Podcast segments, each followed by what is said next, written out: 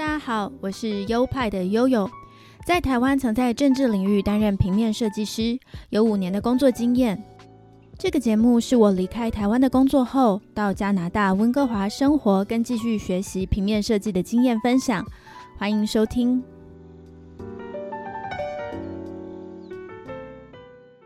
嗨，大家好，欢迎来到优派 Podcast EP 一百，我是优派的悠悠。哇，好 surprise 啊！EP 一百了，谢谢大家。呃，然后我是优派的 Leo，谢谢大家的陪伴了，我们已经来到第一百集了。在节目的一开头，想跟大家宣布一个消息，就是我跟 Leo 讨论出来的结果，我们决定在这一集结束后停更几个月。第一个原因是一开始这个节目是想介绍我来加拿大遇到的新鲜事，也让我的亲朋好友们知道我的近况。那两年过去了，生活大概走向固定的模式，也慢慢习惯这里的生活。新鲜事的题材好像也越来越少。现在每一周的发布都要很努力的想内容，然后没有机会沉淀思考怎样会更好。所以我们想有一段时间可以停下来，好好的想一想，或是观摩一下其他人的节目，应该会是一个比较负责任的做法。第二则是。基本上呢，我的学业都已经结束了，剩下实习后就能毕业，正在进入一个身份的转换。而且在这里跟大家宣布一个消息，就是这集上线的时候呢，我已经怀孕二十一周了。对，就是五个多月。Leo 也一直希望我在接下来这几个月，直到我生产这段时间，能够好好的休息。我想说，既然刚好迈入了人生的一个新阶段，那在这里呢，先暂别一下也蛮有意义的。所以就让这一集成为停更前的最后一集喽。至于什么时候我们会开启新的一季呢？这一点很抱歉，还没有办法跟大家确定，因为未来的生活没有办法很清晰的预测。我能想到的就是再度开播前，提早在 IG 上宣布。让大家知道，让大家有所准备。我们的 IG 账号是优派底线 Studio，拼法是 Y O P I E 底线 S T U D I O，欢迎大家追踪，才会知道我们什么时候又开始更新哦。我预估大概会是在半年后，或是半年多几个月后再跟大家见面。其实这个停更的念头，我一直在想，而不是突然决定的。上一周跟 Leo 讨论的时候，才正式确定。虽然觉得停更很可惜，也不知道大家到时候会不会再回来收听，也很舍不得大家。但我觉得维持一个健康的创作环境，不要一直被时间追赶着，这样是很重要的。对，我是也是很同意的，因为我觉得，啊，因为我们过去的那个播出模式的话，都比较固定嘛。说不定我们在啊停更的这段时间里面，可以找寻一些新的一些想法，啊一些新的可能性。然后呢，啊我其实刚才你想说到了嘛，哇你好像眼眼睛都有点泪水哈，哈哈，有点感触。呃，就是说大家，我希望大家的话应该都会继续的支持，到时候我们再一次啊，就是露脸的时候，毕竟的话，短暂的那个告别的话。啊，是为了下一次，就是大家在聚的时候，这算是一个逗号嘛，对吗？然后啊，不要弄得好像很伤感一样，因为毕竟啊，我们是也是同样一样很期待，到时候再次啊出现的时候，然后给大家带来一个啊不一样的一个啊体验，对啊，所以我就觉得每次每逢这种的时候的话，应该就是多多少少会觉得啊，好像有点怀念啊，或者等等，确实我是中途进来的嘛。然后也不经不觉，其实都有好几十期跟你一起啊度过。从一开始，我觉得连讲话都会口吃，然后从开始会怀疑自己的国语会不会不太好，然后到现在充满自信的，然后啊。都都是一个成长的一个过程啊，时间也是渐渐的时间，也是刚才你说到，在这边从一开始啊，对这边可能不太了解啊，对这边存在很多的疑问，到现在开始过两年过来，对这边大概有点一定一定的认识，然后也开始习惯了这边的生活，啊，我相信我相信这这是一个好事情来的，这样子就是将来再继续啊播出新内容的时候，可能会多了一些你的看法，就会换一个角度去呃给大家一些新的内容。目前的话，形式的话，我们也没有说要马上的定下来，毕竟有很多的可能性。然后每个可能性都值得去啊再三的考虑，觉得哎，我们的听众群啊，我们身边的啊朋友啊、听众啊，适不适合啊听这一类？好的，就是呃，当我们能够去经历更多，然后去体验更多不同的经验之后，会更有能量带回来更丰富的东西。那接下来按照我们往例呢，是做一个月一次的《环球时报》，所以让我们进入《环球时报》的单元。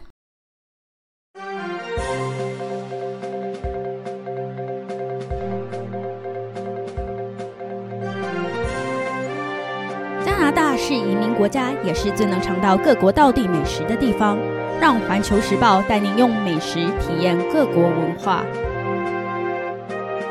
环球时报。上一次我们抽中的是非洲的美食，于是呢，我们就挑了一间温哥华评价很好的伊索比亚的餐厅，叫做 Gojo（G O J O）。这间餐厅在 Google 评价上有四点七颗星，也有留言说它很道地，所以我们就特地前往那边去查看了。它的所在地非常的好找，算是在大陆的旁边。餐厅看起来也算是宽敞干净，点缀了一些非洲的艺术图腾跟艺术作品。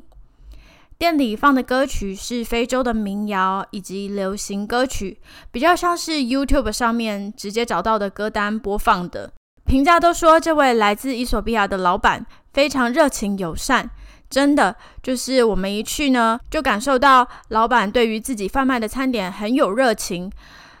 我们一进去，他就大声的招呼，然后露出他洁白的牙齿跟我们微笑，问我们是不是第一次来，并且为我们推荐餐点。他推荐我们呢一份组合餐，然后再单点另外一份羊肉的餐点。这个组合餐的话可以分享。组合餐的形式呢，呃，很特殊哦。它是一个很大的盘子，然后上面铺了一层很薄的薄饼，薄饼上面呢就有一坨一坨不同的料，这些料就是根据我们点的内容来来放的，像是呃主要的料可以选择羊肉、牛肉、鱼、鸡肉等等不同的主餐，那其他的。料则是像是豆泥一坨、洋葱一坨、四季豆一坨、高丽菜一坨这样子的，这样的组合餐会搭配一篮面包，它会另外附一篮面包给我们。说是面包，其实我觉得比较像是饼皮类的东西，因为它很扁，然后那个质感有点像是呃很道地的那种可丽饼，软软的、扁扁的。但是这个它的饼皮呢，吃起来有点酸味，很像是那种我之前介绍过的欧式的酸种面包，酸面包的味道，很天然发酵的味道。他们主要的淀粉摄取并不是从饭，也不是从面，而是从这种饼皮。吃的时候，老板还特别教我们是要用手吃哦，就是撕一块小小的饼皮，然后呢就去包那个盘大盘子里面的料。一次就包一点来吃，就是有点像是，呃，透过那个面包，然后用手抓取那些料，一次包一点，直到料被吃完。料被吃完了以后嘛，它底下还有一层那个呃薄薄的饼皮嘛。我刚才说的是是垫在下面的饼皮。那时候那个饼皮会吸满了汤汁，就是吸满了之前放在上面的那一坨一坨料的汤汁，然后就把那个薄薄的饼皮吃掉，这一道菜就这样吃完了。这对我们习惯用餐具的人来说，其实一开始不是那么习惯，尤其是要把手跟那个肉酱什么的直接接触，其实吃起来有点。呃，觉得不太自然，所以 Leo 一开始还跟老板说要要餐具，但我我我觉得这样有点不好意思，好像有一点嗯，太坚持自己的文化，有点没有那种入境随俗的感觉。那老板虽然有提供给我们叉子，但是他给我们之前还有问我们说，呃，我们其实是用手吃的，你们要不要尝试看看用手吃？然后呃，我才我们才这样试试看，但是后来还是有给我们餐具，所以丽友后来还是呃，就是一下子是用叉子吃，一下子是用手吃。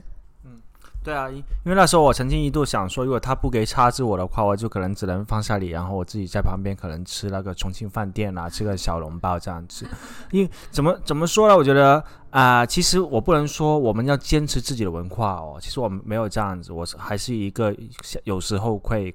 阅读空气的，但大部分时候不会。但我那时候呢，我选择了，如果我选择坚持自己的民族的话了，忘了我会找他有没有筷子，对不对？但我没有这样做哦，所以你不要说这样，你所以你说，哎，我有坚持自己的文化的话，其实是错哦，对不对？我只是觉得，如果有一个叉子，我能把那些料夹到那个他给我们的那个可爱饼，可能会吃到更多的那个层次的味道。然后我我有点我有点觉得，应该我当初不要那么急着。去尝试说问他拿这个，我应该就是听他的讲，对吗？先慢慢的尝试。但主要是因为我就确实有尝试过好几下，然后每次呢都要不就是那个皮呢弄得乱七八糟穿了，要不就是那个肉呢中在中途呢就掉下来啊，然后又又或者说我不能同时夹一点肉夹一点蔬菜这样子，就就吃不到我想吃的那种感觉。也不是说我不尊重他们的文化啊，这是我自己对自己的认知啦。我就觉得，如果我吃这个的话，可能会吃得很邋遢，所以我就想说，如果用一个叉子的话，把东西拿上去的话，可能就是至少还能保持一点点那个绅士的感觉嘛。不要吃完的时候，搞像好好像乱到，就好像打完仗一样，那对他们来讲也不是说一个特别的尊重嘛，对吗？蛮蛮有意思的，因为这个老板的话，能感觉到他们是一个家庭生意。可能是老板老啊，然后妈妈跟女儿，然后厨房那个阿姨可能是老板的姐姐啊或表妹这样子，对，就就觉得就是一个家庭生意，然后他们应该就是嗯很对他们自己的菜是很自豪的，因为能感觉到好像就是那种热情的话是一般就是连锁餐厅或者说是打普通打工的员工给不到的。刚刚也提到，老板推荐我们吃一个组合餐嘛，一个 combo，呃，那道菜叫做 Gojo Veggie Combo with Beef Kiwat，就是它是它其实是一个一一道菜里面，然后有蔬菜跟牛肉的组合。我觉得它的这个蔬呃它的蔬菜炖的很好吃，我觉得是台湾人可以接受的口味哦，他们并没有很极端的什么香料味或者是泰异国风味。牛肉的话，我觉得稍嫌有点硬，但是味道不错。它的这些菜其实感觉都蛮下饭的。另外，老板还推荐了 lamb kiwat，就是羊肉，因为 Leo 有说想要试试看羊肉，他就推推荐了这一道。这是一道羊肉料理，呃，吃起来有点像炖羊肉，还有点汤汁。其实我跟 Leo 都觉得，呃，他的这些东西配白饭真的是应该会很适合。就是可惜他们不是吃饭的，也不是吃面的，都就都是用面包呃去抓的。那那个刚才 Leo 有提到说他觉得自己吃的很狼狈，其实我自己也有亲身体会，就觉得好像还是需要一点技巧才可以吃的 干干净净的。我刚刚开始试也是哇，那个一直掉料一直从那个饼里面掉出来，其实真的是会狼狈。刚才那道羊肉料理呢，他们上菜的时候呢，是直接把那道菜倒进我们的大盘子里面，所以那个大盘子里面真的就是什么都有，哦，而且是一坨一坨分开这样子，蛮有趣的。这真的是我第一次看到有这样吃东西的。然后这个味道啊，其实刚刚才说到你说那个配饭嘛，我绝对是同意这个菜，如果要有饭来配着的话，肯定是天衣无缝。所以我不知道他们怎么想的，为什么就是不做一点额外的饭，顺便可以赚一点额外的钱，对不对？其实免白饭的话，其实也是。他们那里不知道有没有生产饭呢？就是在非洲伊索比亚那边，可能稻米种不起来吧。哦，因为这样子的话，就更就也能说得通嘛，对吧？但其实有一点啊，现在当然是后后说了后话。其实我们当初的话，可以在旁边重庆饭店叫一个白饭，然后把它。太不尊重别人了吧？然后把它拿过来，然后送饭，可能可能是一一个可能的商机了。就是到时候如果我们还有还会有去的时候的话，可以给他们提供这一点这样子。嗯，这个菜的话，我是觉得其实真的很棒，因为在呃，我们其实本来又有在网上有看到有些人说另外一道羊肉菜是评分评价不错的，那我就想说，哎，因为我看到他说里面是一个汤，那我想说，哎，我其实我昨那天我不是太想喝汤，我就想说吃一点就是肉类，可能啊有汁我也可以的这样子。那我就看一下它，因为我想说，因为毕竟我们都是没有任何的那个，呃，对非洲有任何的那个食物有任何了解。所以想说听一下他们专业的推荐，然后至少知道，哎，如果他们说这个是最棒的话，那至少我们有一个头绪说，哎，最棒的羊肉在非洲这个呃这个呃菜系里面大概是怎么样的一个味道呈现。当那个他的女儿说完那说完叫推荐我们这一个之后，我们又跟老板问了他一次，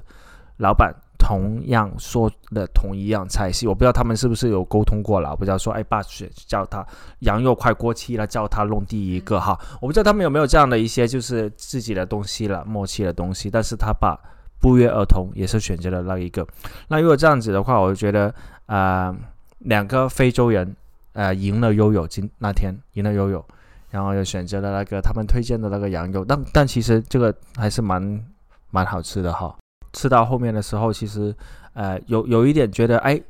还蛮想说试一下悠悠的那个本来想推荐的那一个，因为毕竟下一次再过来这个餐厅的话，也不知道是何年何月，说不定下一次，因为看他们好像，呃，那个装潢都已经挺挺简单，说不定可能下个月他们就倒倒闭也说不好的嘛。就是说就不确定嘛，对吗？毕竟啊，非洲菜在这边其实也是算是一个少数族群、少数族裔的一个食物，嗯，但是总体来讲的话，我觉得它的那个菜系啊，它的味道啊，感觉啊，其实跟印度菜还是有点接近的，所以能感觉到为什么我们在做功课的时候呢，会看到有一些非洲菜跟印度菜合并在一起，可能是他们长得有点像，所以就能啊，就是也可以蒙得过吧，对不对？现在的。闻到手指的味道，好像也有那天的那个那个羊肉的那个味道，嗯，挺不错的。整个体验下来的话，就是那个水有点脏，水还好，是因为那个杯子是亚克力，也杯子是亚克力的，所以它用久了，当然就会有那种旧旧的裂痕，什么看起来就会雾雾的，不会像新的那么透明。其实水是干净的啦。其实那个非洲菜整体来说呢，是有点微辣。然后刚才说了那个面包饼皮，它是微酸，其实是吃起来就是酸酸辣辣咸咸的感觉。那那个饼皮包着呢，就能很快吃完，而且饱足感会非常的够。我看别桌的客人，他们也会搭配啤酒这样吃，所以那个那个感觉看起来就非常的惬意，然后很很 match，就是啤酒跟非洲菜很适合。其他的客人很特别哦，都是有各种不同族裔的，有看起来是亚洲脸的，然后有白人，好，大家都是来自好像不同的背景，然后来尝试这样的异国风味。我们在进去的时候也有看到几个是非洲人，然后用他们自己当地的语言跟老板在吧台那边聊天，可能就是老顾客、老朋友这样子。所以就是在小小的餐厅里面看到有一种呃民族融合的感觉，也是蛮有趣的。整体来说，我觉得非洲菜让我相当的惊喜，因为它真的蛮好吃的，然后没有我想象中的那种会有很多呃奇奇怪怪的香料味。因为跟印度菜比较起来，那个印度的，就是他们很有他们自己的味道，他们自己常用的香料啊，那可能像是一般的台湾人会比较吃不习惯。但是非洲菜，它的它的那些蔬菜跟肉类的煮法，其实我觉得台湾人是蛮能够适应的哦。那个口味是真的不错。真的很惊喜啦，因为我没有看过这种形式的食物，然后也从来不了解非洲的文化、伊索比亚的文化，对，所以这次的尝试对我来说是开了眼界。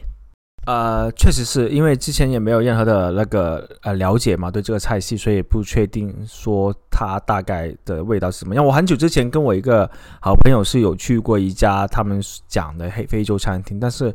大概是因为那个餐是不好吃，所以我完全没有头绪。那时候是吃了什么，味道怎么样，反正就是觉得将来的话不会再去这样子。然后呃，刚才你说到说我们来之前那个餐厅已经有两桌，就是有两两三个人已经坐在那里嘛。其实我如果通过我的那个逻辑来想，他那两三个客人应该就是厨房里面老板的表。不会，大家都是一家人吧？对对对对，老板老板的那个姐姐或表妹的老公啊，这样子，然后可能是老板的弟弟啊，这样子都在这里，啊，对啊，因为家庭生意嘛，所以他们可能会在这里客串啊，聊聊天啊，或怎么样，就对啊，其实挺好的，跟能感觉到，就是他们不是一个呃很大型的一个餐厅，但是至少就很有人情味，然后我可以感觉到，如果。呃，有一些客人应该是会，呃，是回头客，是不是会进去这样子？因为感觉好像我们旁边的那个客人吃起来好像是还是蛮专业的，他的手法啊怎么样？熟练。对。好的，那这一集呢，就为大家介绍这伊索比亚菜到这边。那在节目上呢，我们就不再抽出下一次要吃的主题了，因为我们即将进行停更了。非常感谢大家陪伴我们到这边。那想想之前一开始到现在呢，其实我呃做 podcast 的这些技术呢，也算是蛮有进步的。从一开始呃查资料、摸索要怎么呃使用器材、怎么上架呃在各平台上，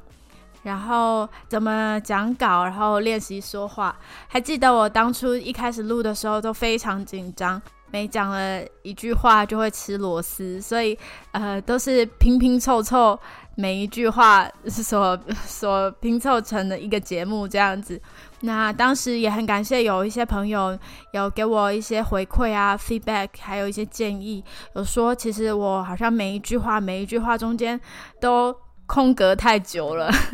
那是因为那时候的口条真的不是很顺。所以讲出来的话就是非常断断续续的，然后非常不顺。之后经过了不断的练习，练习可能到几十集以后，讲话慢慢比较有比较顺畅。那也非常感谢听众朋友们，就是对我一开始的包容。偶尔还是会有收到，就是大家对我的鼓励啊，还有一些回馈，这都让我非常的开心。我们就陪伴大家到这边喽，非常非常非常谢谢你们。我很感触，我就坐在你旁边的，我听到，我就真的是觉得哇！如果如果作为一直从开始到听到现在，一直作为你的听众的话，那当然我是其中一个了，对吧？然后就会觉得哇，这这样走过来的话，确实是很很很很有感觉。然后你是过来人的话，就更加的会那个，呃，不是那么简单的用言语一下子就能表达出来。啊，我是中途进来的，我都会觉得哇，还其实我大概可能是去年年头，呃，年头差不多的时候进来的，所以呃，不经不觉一个一年多了。啊，我曾经会觉得自己啊表演欲蛮强的，所以曾经会想过啊，有没有什么渠道可以让自己的表演欲可以尽可能的发挥出来？但啊，可能是因为呃没时间，可能是因为那个。呃，行动力不够强，可能是因为种种的因素，都导致了自己没有说真正的去创造一些，呃，属于自己的一些，比如说影像啊、声音啊、啊等等的一些呃作品。所以怎么讲呢？这参加了这个呃悠悠的优派，给了我一个就是让我可以呃实现我这个创造一些东西出来给听众。让听众觉得，哎，这样子的方式是不是大家会喜欢宽的？是不是大家可以接受的？嗯，到目前为止，我觉得是真的是获益良多，然后也是呃非常珍惜每一次可以 podcast，然后也是也是觉得很棒了。因为其中每一次的话，我跟悠悠的那个风格还是有点不一样，就是我是在录的时候，我才 把我的想法，把我这个东西啊讲出来，没有说。啊，提前做好更好的准备，可能就是我跟我的那个 style 是很搭的。感谢大家的那个啊迁就，因为可能有时候因为呃没有说